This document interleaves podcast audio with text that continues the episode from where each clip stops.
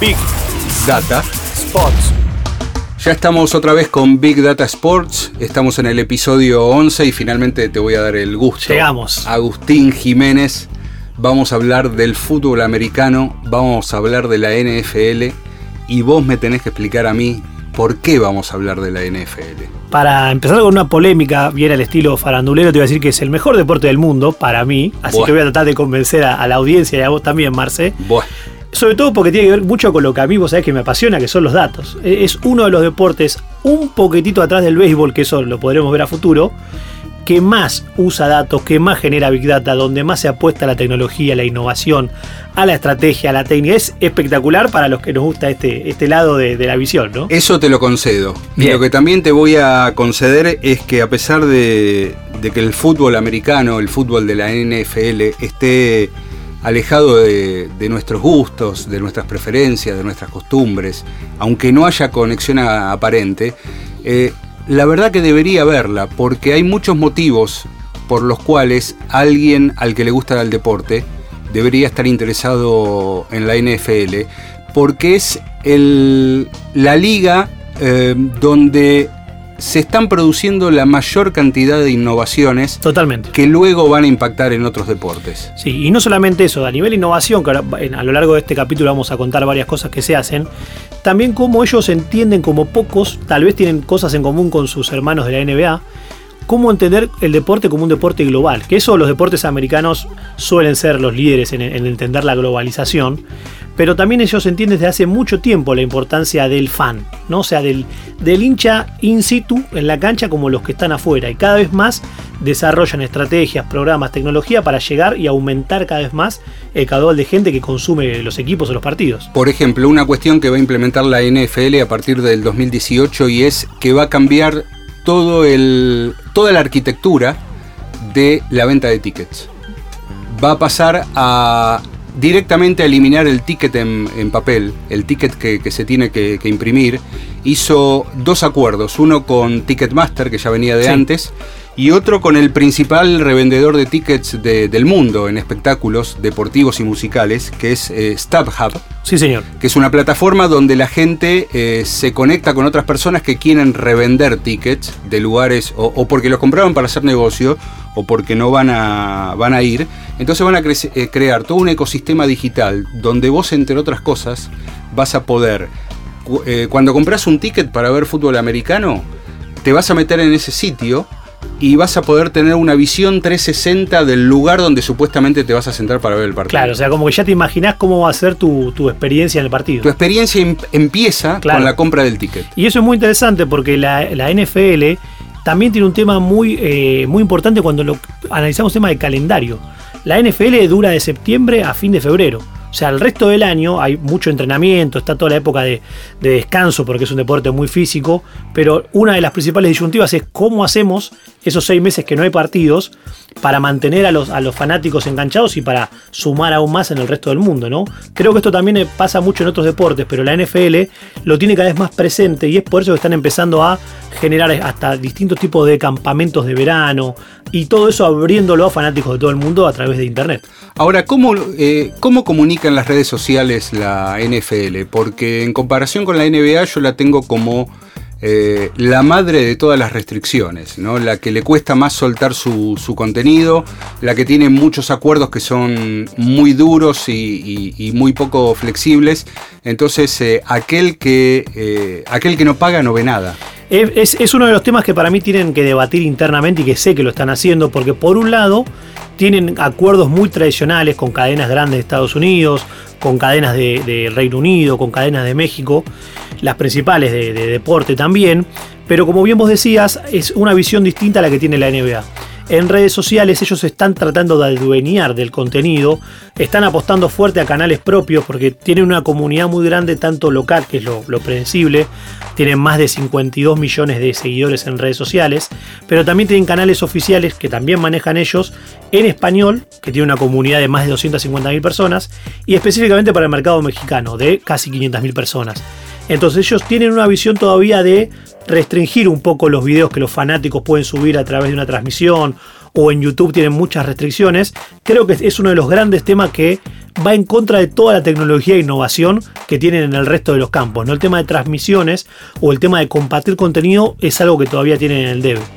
Sí, eh, una de las cosas que están revisando ahora es, por ejemplo, tienen un contrato de exclusividad con Verizon, que, es una compañía de comunicaciones, que es la única que puede eh, dar los, eh, partidos en, streaming en teléfonos móviles. Tal cual, y mismo tienen muchos acuerdos, sobre todo con, con, mercados como el mexicano y como Londres, que hace ya varios años que en la temporada oficial hay más de un partido en Londres y hay uno en el Estadio Azteca que generan furor en cada uno de estos países, pero también hay acuerdos exclusivos de televisación y, contratos de distribución, ¿no? Sí, en Londres jugaron eh, un partido en, la, en el estadio de Wembley. Sí, sí, y en, México juegan en el estadio Azteca. o sea, la gente que meten. Ahora, a mí, lo de México lo, entiendo por, por, la cercanía y por el, mercado hispano que, lo tienen al lado. Pero yo cuando vi lo de Wembley, eh, de la NFL haciendo un partido ahí, Después cuando veo la cantidad de, británicos que juegan al fútbol americano, es una cifra muy baja, apenas 40.000 eh, aficionados que lo practican. El fútbol americano, por lo que uno puede, cuando va conociendo el deporte, porque yo te voy a, voy a ser sincero, no soy fanático desde siempre, sino que lo conocí hace 5 o 6 años y me fui metiendo, es, un deporte muy distinto a los demás, porque tal vez como decíamos antes, al básquet uno puede jugar con dos amigos en un aro en cualquier lado, al fútbol ni hablar, con arcos hechos con medias o lo que sea. Al fútbol americano es mucho más complejo por, por el estilo de, deporte que es y por lo complejo que es. Entonces, en el mundo se da una situación distinta, o digamos que es diferente al paradigma de deportes actual, que es un gran número de fanáticos, pero un muy bajo número de gente que participa activamente en el deporte. Y la NFL lo sabe esto. Entonces, ¿qué están haciendo ahora? Están planificando entre el 2018 y el 2022 sumar a su calendario de partidos oficiales sedes en Brasil, China y en África. O sea, entienden que ellos tienen que llevar el deporte para conquistar más fanáticos, porque el deporte por sí mismo no va a generar que los chicos en el recreo del colegio jueguen al fútbol americano. Si bien hay variables de que juegan con la pelota y demás, pero creo que tienen, lo saben bien y es por eso que aprovechan esto de mover el deporte por todo el mundo con distintas plataformas. Decíamos antes que la NFL actual es un escenario del deporte futuro. Y una de las eh, cuestiones que incluso nosotros en Big Data Sports hemos comentado ya en, algunos pasajes es el acuerdo que hizo con Amazon para la transmisión de partidos y qué hay detrás de, ese acuerdo que no, no pasa solamente por... Eh, sí, por el volumen solamente. Claro, por, por, una nueva plataforma para que nosotros consumamos el, deporte. Hay más números. Sí, hay mucho, hay infinitos números. Pero, pero hay más números que ahora se, a mí se me hacen más eh, relevantes e incluso por, por, lo que decíamos antes, por lo que hay detrás. Eh, de los cuatro primeros partidos que dio la NFL por, por Amazon, en total en todo el planeta, en transmisiones que llegan a 187 países, tuvo eh, una cifra de 7.1 millones de espectadores.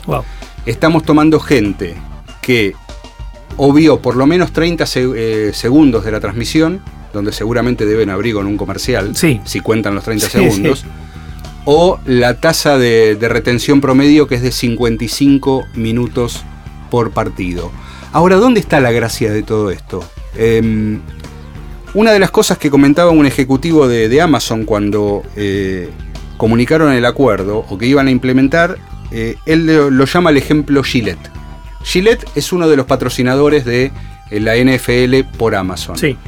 Entonces, lo que ellos dicen dando, dando a conocer las herramientas interactivas que tienen es que lo que pueden medir ahora es en medio del partido aparece un aviso de, Gillette y ellos luego del partido van a chequear con la Big Data que genera eso cuántos productos a través de Amazon vinculados con Gillette fueron vendidos. Eso, créannos, es realmente nuevo en la historia de las transmisiones deportivas y hasta yo diría en la historia del comercio electrónico. Sí, eso toma mucho lo que, o sea, toma mucho lo que son las métricas de redes sociales como ejemplo, lo que se llama, eh, siendo la parte técnica, el ROI, el retorno de la inversión, poder medirlo, porque hoy el día el streaming con la capacidad de métricas que uno puede conseguir le permite a un anunciante como Gillette poder saber cuánto vendió y qué productos en el momento específico en que apareció su anuncio a través de Amazon, ¿no? Por eso lo que decíamos en otro episodio, acá está el valor de un espectador de una plataforma de streaming, siendo el promedio de 400.000 espectadores por partido, este es el valor que entrega en contraposición a los 15 millones de espectadores que lo vieron por televisión, pero que la marca y la liga no tienen el, conocimiento exacto de, cuáles son sus pautas de comportamiento. ¿no? Nos lleva una vez más al, al dilema de publicidad tradicional versus la publicidad digital, todos los beneficios que la diferencia entre poner un anuncio en la televisión versus lo que te puede dar el mundo digital. La verdad que las marcas lo van aprovechando y bueno, Amazon es uno de los líderes de esto y no me quiero olvidar que antes de Amazon también tuvimos, que lo hemos comentado, el acuerdo de la NFL con Twitter otra de las plataformas masivas que se sumó al streaming y que aprovechó todo el tema de enfocarse en la audiencia que tenía, que era obviamente menor a lo que es la televisión, pero instalaba el tema en un montón de gente que tal vez no seguía el fútbol americano a nivel global. Eh, pero esa relación sigue con programas especiales, ¿no? No transmiten los partidos. Hay uno que se llama NFL Blitz. Sí, y eh, Twitter, que es una de las cosas que para mí más, más apuesta y es interesante cómo lo hace, tal vez no puede competir mano a mano con Amazon a nivel presupuesto. Entonces Twitter, ¿qué es lo que busca? Twitter está proponiendo una cosa que se llama eh, desde el estadio y con un montón de deportes como la NFL, como la NBA, como el fútbol, como un montón, ellos te hacen toda una transmisión de contenido exclusivo de todo lo que pasa en el estadio y afuera del partido en sí. En las tribunas, en los sectores especiales, en el estacionamiento, cuando llegan, lo bueno.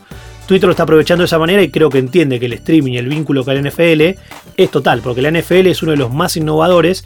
Hemos hablado previamente de cosas que hizo con Snapchat, con Instagram, bueno, es cuestión de seguir aprovechándolo, pero la, gente que trabaja en la NFL y la parte de comunicación va avanzando a pasos gigantes, Déjame hacer una pequeña descripción de otros eh, comportamientos y de otras cuestiones que muestran que la NFL está un paso adelante. Em, las maravillas de los nuevos estadios que estamos viendo son a, increíbles, a distancia.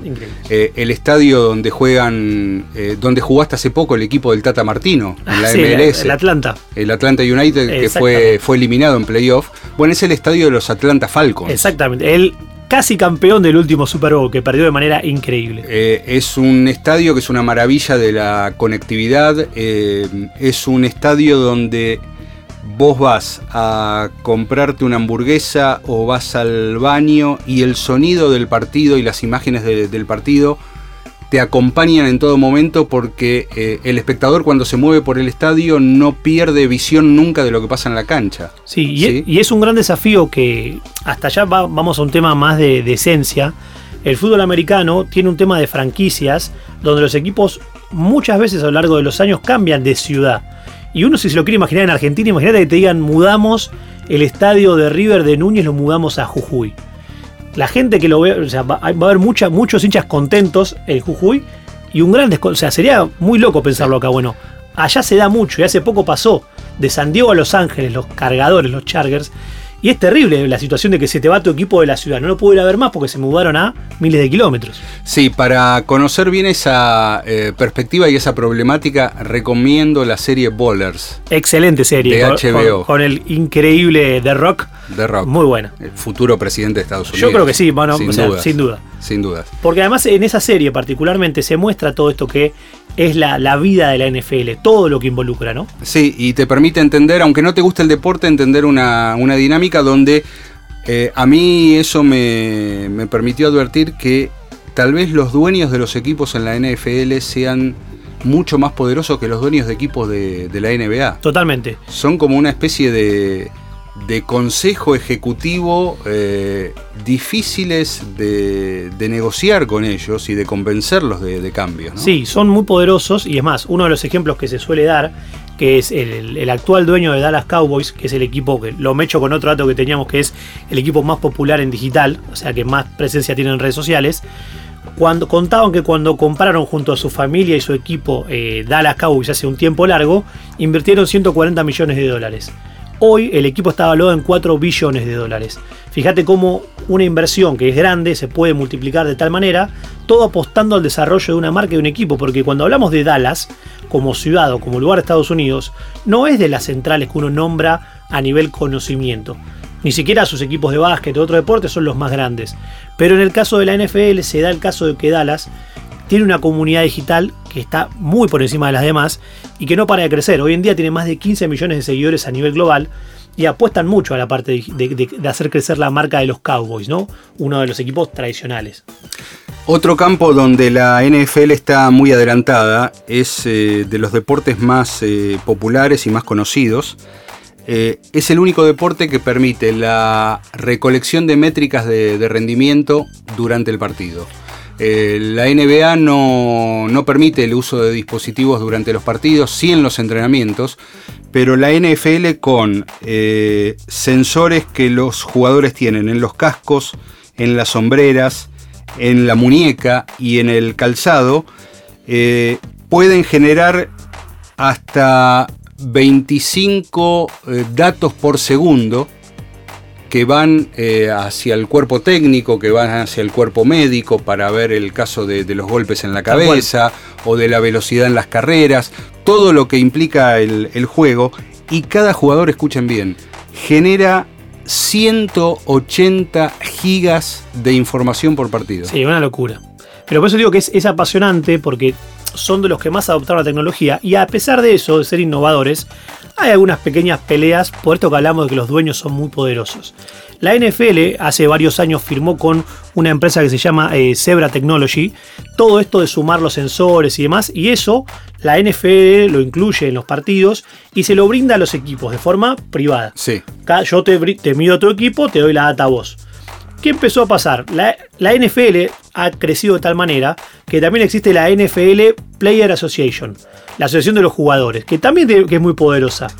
Ellos hicieron un acuerdo con una marca que se llama Whoop, que son pulseras que son que miden un montón de data, pero más allá del partido, miden también la calidad del sueño, el descanso, la recuperación de una lesión. LeBron James es inversor de esa compañía. Sí, y ¿sabes por qué, por qué se están invirtiendo mucho los jugadores? Porque esta compañía trajo algo disruptivo al juego, que es que la data no va a ser privada y que los jugadores que se miden a sí mismos van a poder venderle esa data a quien ellos quieran.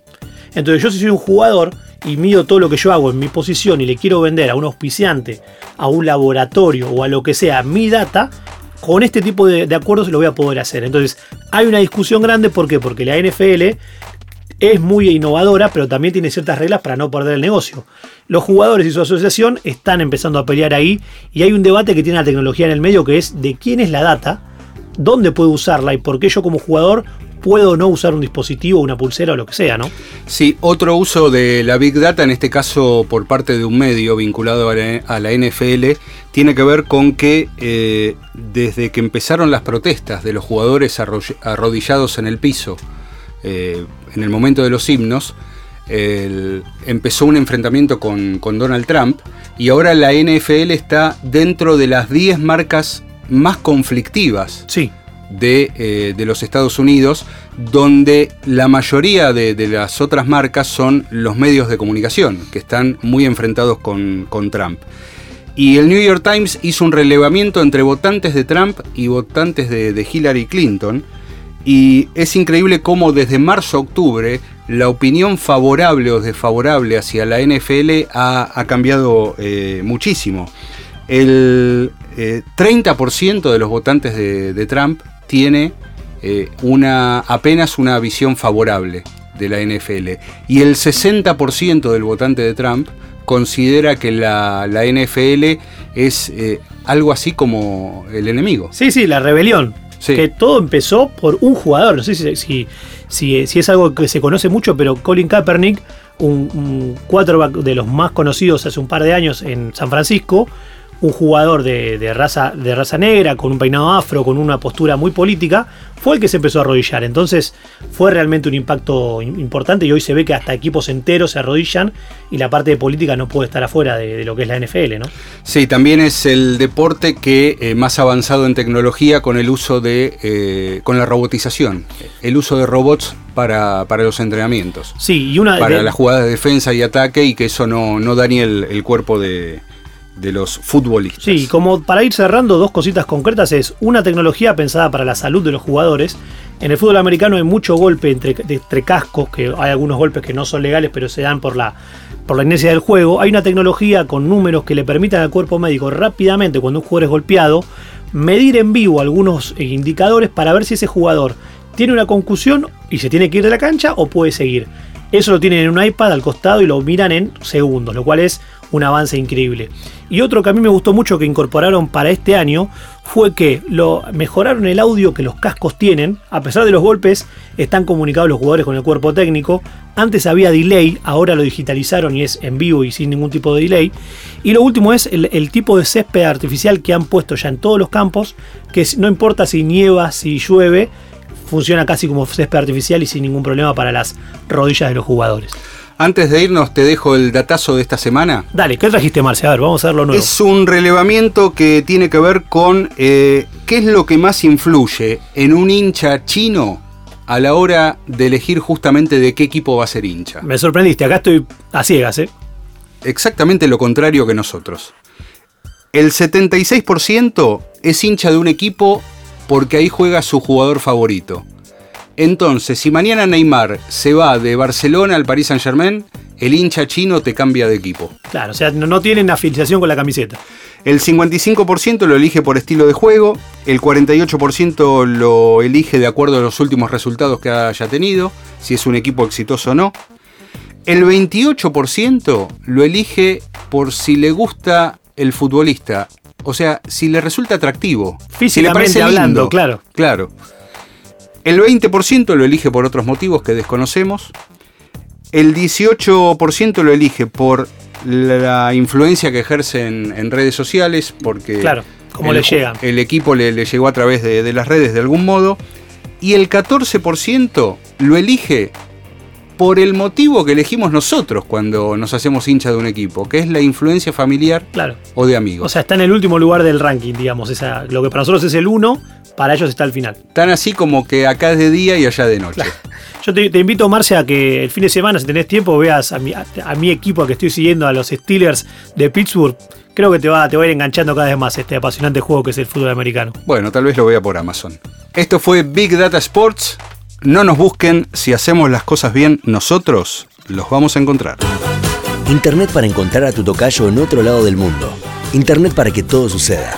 Arnet y Personal. Más información en personal.com.ar.